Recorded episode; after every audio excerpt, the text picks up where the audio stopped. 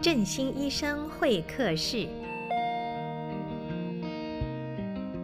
各位朋友好，我是振兴医院过敏免疫风湿科主任李信新医师。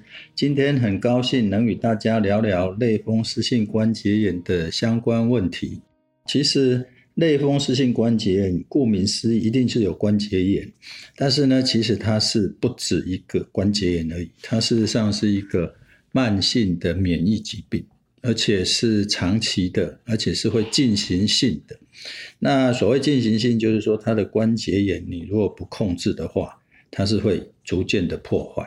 所以我们在早期，大概二三十年前，很多类风湿性关节炎的病人，因为没有很好的药物。所以很多都会变形，会坐轮椅。哦，以前的什么刘侠，然后有一些名人，但是我现在就很少了。哦，在门诊上很少。其实重点就是说，我们知道这种类风湿性关节炎，它是一个慢性的关节炎，而且会进行性的。哦，这是最重要的。那关节炎它会影响到哪些地方呢？其实最常见就是两手，我们说会沉僵嘛，哦，晨僵一个小时。那沉僵大部分就是指两手的沉僵，就是病人早上起来可能两手握，诶，其实握不紧，没办法握拳头，哦，它会有空隙，哦。那再严重一点，它可能就关节会肿胀。那主要是以两手的小关节，而且是多发性的关节炎。嗯，哦，所谓多发性就是要三个以上。那对称，对称就是左手右手都会有，哦，比如说左手有一个小关节，左右手也有一个小关节，那这样就是一个对称。那三个以上呢？哦，至少要三个。那严重的其实手上 每个关节都肿，哦，啊，手上大概就有十个关节，哦，在手腕就十几个关节。那再严重也会到手肘、肩膀、膝盖、脚踝、脚趾头，哦，只要是有关节的地方。都会受到破坏，所以我们有碰过严重的病人，他真是痛到躺在床上，早上是起不来。嗯，哦，就是全身的关节痛，他真的没办法起床。哦，所以是一个很严重的关节炎，可以说是因为关节炎有很多种嘛。哦，退化性关节炎啊，痛风啦，哦，僵直性脊椎炎，那类风湿关节应该就是关节之王了。哦，就是最严重的关节炎。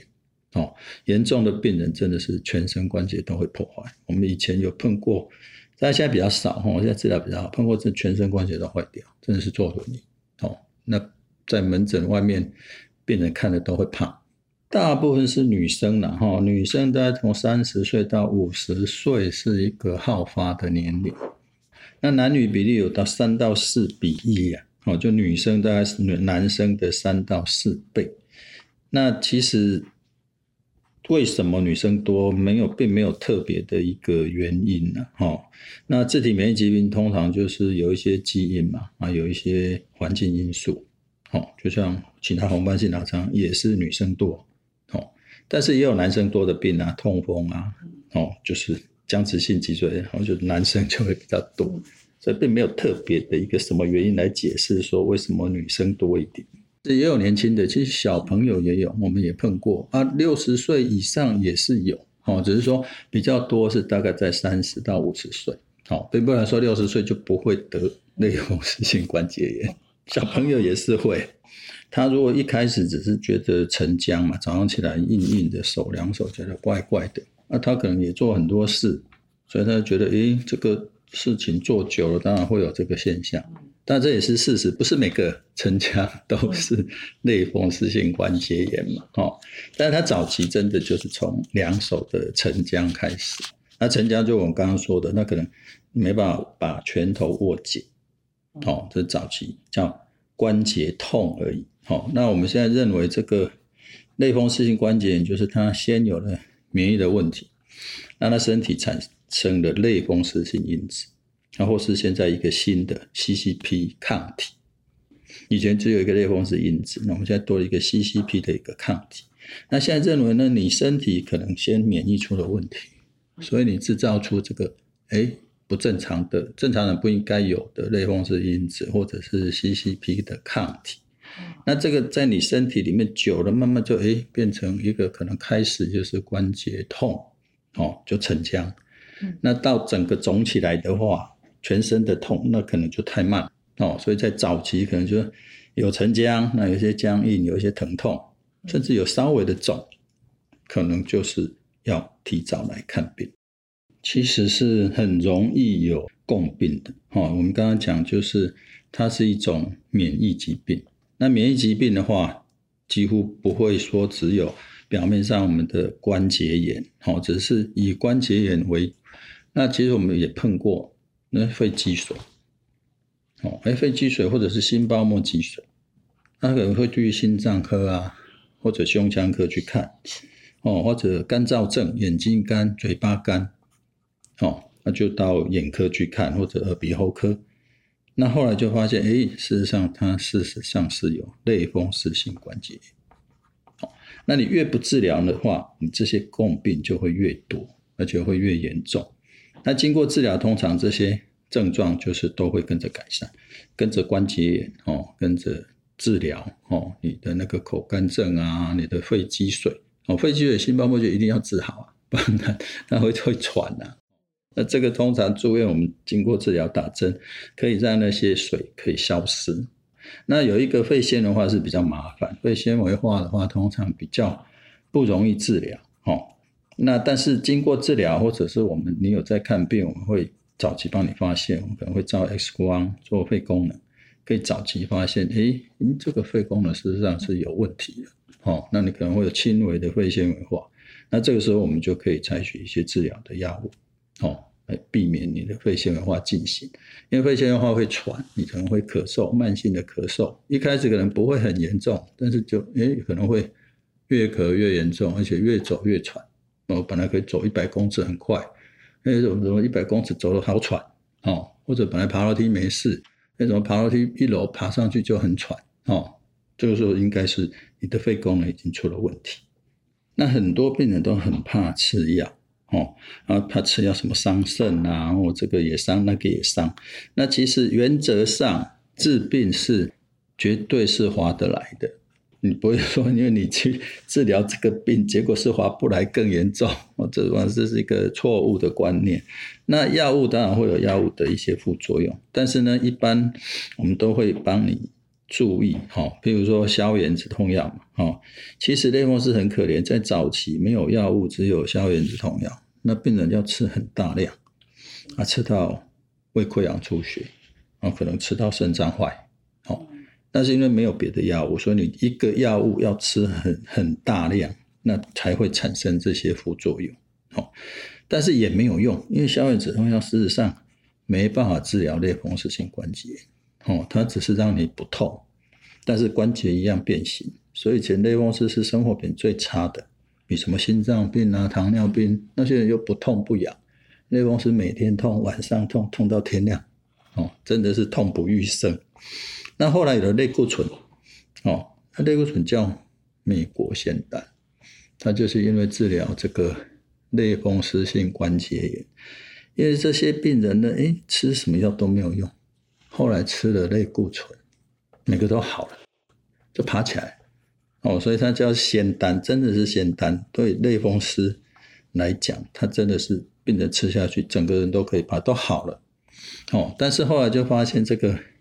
类固醇长期，而且只有类固醇，你又要大量的吃。那我们现在有很多药，所以类固醇可以维持在小剂量，那相对的副作用就会减少。那类固醇大量吃，第一个女生最怕，她不要吃，为什么？会胖，会长痘痘，整个脸变圆，满月脸哦，然后看着她整个人都变形哦，才三十岁最漂亮，结果一下就整个整个都毁了。那长期来讲的话，就还会有一些骨质疏松啊，哦，甚至眼睛白内障，就你的剂量越大，这些副作用就越容易产生。所以呢，我们现在就有新的药物，哦，叫做就是疾病哦调节抗风湿药物，那就是比较常见的，我们就是必带克隆嘛，哦，就苦维宁啊，然后还有一个灭杀除癌，就是抗癌的药物，但是不是用来治疗癌症，哦，我们用的量是比较少的。哦，还有一些湿热肠溶定，哦，比较常见大概就这三种，在临床上比较常使用的，就是疾病调节的抗风湿药物。当然也会有它的副作用，比如说灭杀除癌，你就怕会影响照顾，白血球低，肝功能不好，哦，尤其有 B 型肝炎，那你就怕 B 型肝炎又会复发起来。所以这个平常在治疗上、开药上，我们都会定期会抽肝功能嘛，哦，血球嘛，哦，肾功能，这大这三个大概是平常一定会追踪的。那必泰克罗的眼睛的那个毒性的话，其实很少了，哦。那你如果觉得眼科有问题，其实临床上大部分都是干眼症，哦，很少真的是必泰克罗引起的那个眼底的那个色素沉淀。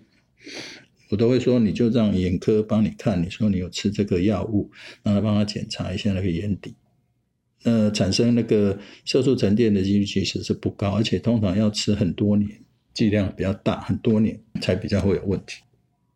现在这达标呢，在以前真的是很困难，哈。那现在因为我刚刚讲治疗的方式，药物越来越多，那尤其是个抵抗那个疾病调节抗风湿药物的产生。但是还是没有办法达标哦。比较严重的病人，我们目前要达达标呢，大概就是最新的哦，生物制剂，就是二两千年开始，二十一世纪的仙丹哦，它就没有类固醇那些什么胖啊、骨质疏松啊那些副作用哦。那生物制剂呢，就是大部分我们是要用申请健保的话，因为它很贵哦，所以你必须在使用的。类固醇啊、消炎药，还有疾病调节抗风湿药物，我们前面讲的那些药物的治疗之后呢，还是没办法达标。也就是说，它的关节还是痛，它的发炎指数还是比较高。那这个时候，我们会帮你申请使用这个生物制剂。哦，那生物制剂的使用真的是达标率就蛮高，甚至呢，有些人真的是那个发炎指数正常，甚至类风湿因子呢。可能都可以消失，但不是类风湿因子消失，其实不是最主要。我们的达标主要是看发炎指数了，哦，就是 ESR 跟 CRP 嘛，就是一个红血球沉降速率跟一个发炎那个 CRP。那这两个可以达到正常，那病人呢，关节呢，诶，不痛不肿，他本来很肿的每个关节都消肿，哦，不痛不肿，然后实验室检查发炎指数达到正常。那这个时候我们就说达标，其实达标病人也会知道啊，病人就像正常人啊。哦，我常常说，我现在真的病人很好，在外面等诊间外面，你根本看不出他是个病人，他走来走去，他也不用坐轮椅，他也不会叫痛，哦，他就是定期来拿药，但不是每个都需要到生物制剂啊，哦，有些比较轻微的，哦，我们用三合一疗法，他可能就可以达标了。那是严重度到重度了，可能就需要申请生物制剂来达到这个达标，不肿不痛，然后发炎指数正常。哦，通常蛮快的哦，两个礼拜一个月，通常就病病人就有明显的改善。只是说在健保申请可能要半年，经过半年的治疗，哦，从一开始治疗到半年后，那这种我们就会开始有你的资料。那如果你还没达标，那我们就可以。跟健保申请，申请生物制剂，那之后呢，大部分通常大概都可以达标，哦，就算没有达到缓解，缓解就是完全正常，但是有一些比较严重的，或者本来关节就有一些已经有变形的，它可能还是会有轻微的疾病的活动度，那至少是在一个轻度的疾病活动度，哦，那这样的话，我们都算医对医生来讲，病人来讲，应该病人也会满意啊。好，那医生也觉得这样是可以，因为你已经已经都用到这些药物了。如果说病人很严重，然后经过你的治疗，他的那个进步哦，可以很显著。那如果只是在早期的话，诶，他可能觉得手的关节炎，哦，那手的关节就是，诶，他就觉得好了。所以常常这个比较轻微的，然后你的治疗有效，反而是不好。因为病人可能就不来，他可能过一阵子，诶，又又痛回来了，再回来，哦，所以我觉得这个这个医病沟通就是很重要一点，就是要要有一个信任，哦，你相信医生，哦，那医生跟你说你必须要回来追踪，哦，但是有些病人就是他就不想吃药，哦，其实应该也不算是不信任医生，他就不想。好，长期吃药也不觉得，诶，我怎么生病了？为什么我会生这个病？哦，那真的生病，我就说生病真的不是你你想要的，也没有人知道你什么时候会生病啊。那有病就是你就是要找对医生，得到一个正确的诊断。好，那它既然是一个慢性病，哦，那就像高血压、糖尿病，你就是要吃药，你不吃就是不好，对不对？那类风湿也是，你就是身体出了问题，你的发炎会表现在你的关节，你关节会疼痛。那经过治疗，它当然就不痛不肿。但是是不是好了，就就离开一阵子，它又回来，又又痛回来。所以，呃。通常我们是建议是慢慢减药，比如说治疗非常好，那慢慢减药，可以减到不吃药不痛，那个时候才能说它是好。其实呢，任何疾病应该就是早期治疗哦，那早期治疗可以得到最好的结果。所以呢，希望大家呢身体上有任何的问题，尽快到医院来就医哦。越早治疗，你的疾病的愈后绝对是越好。最后祝福各位身体健康。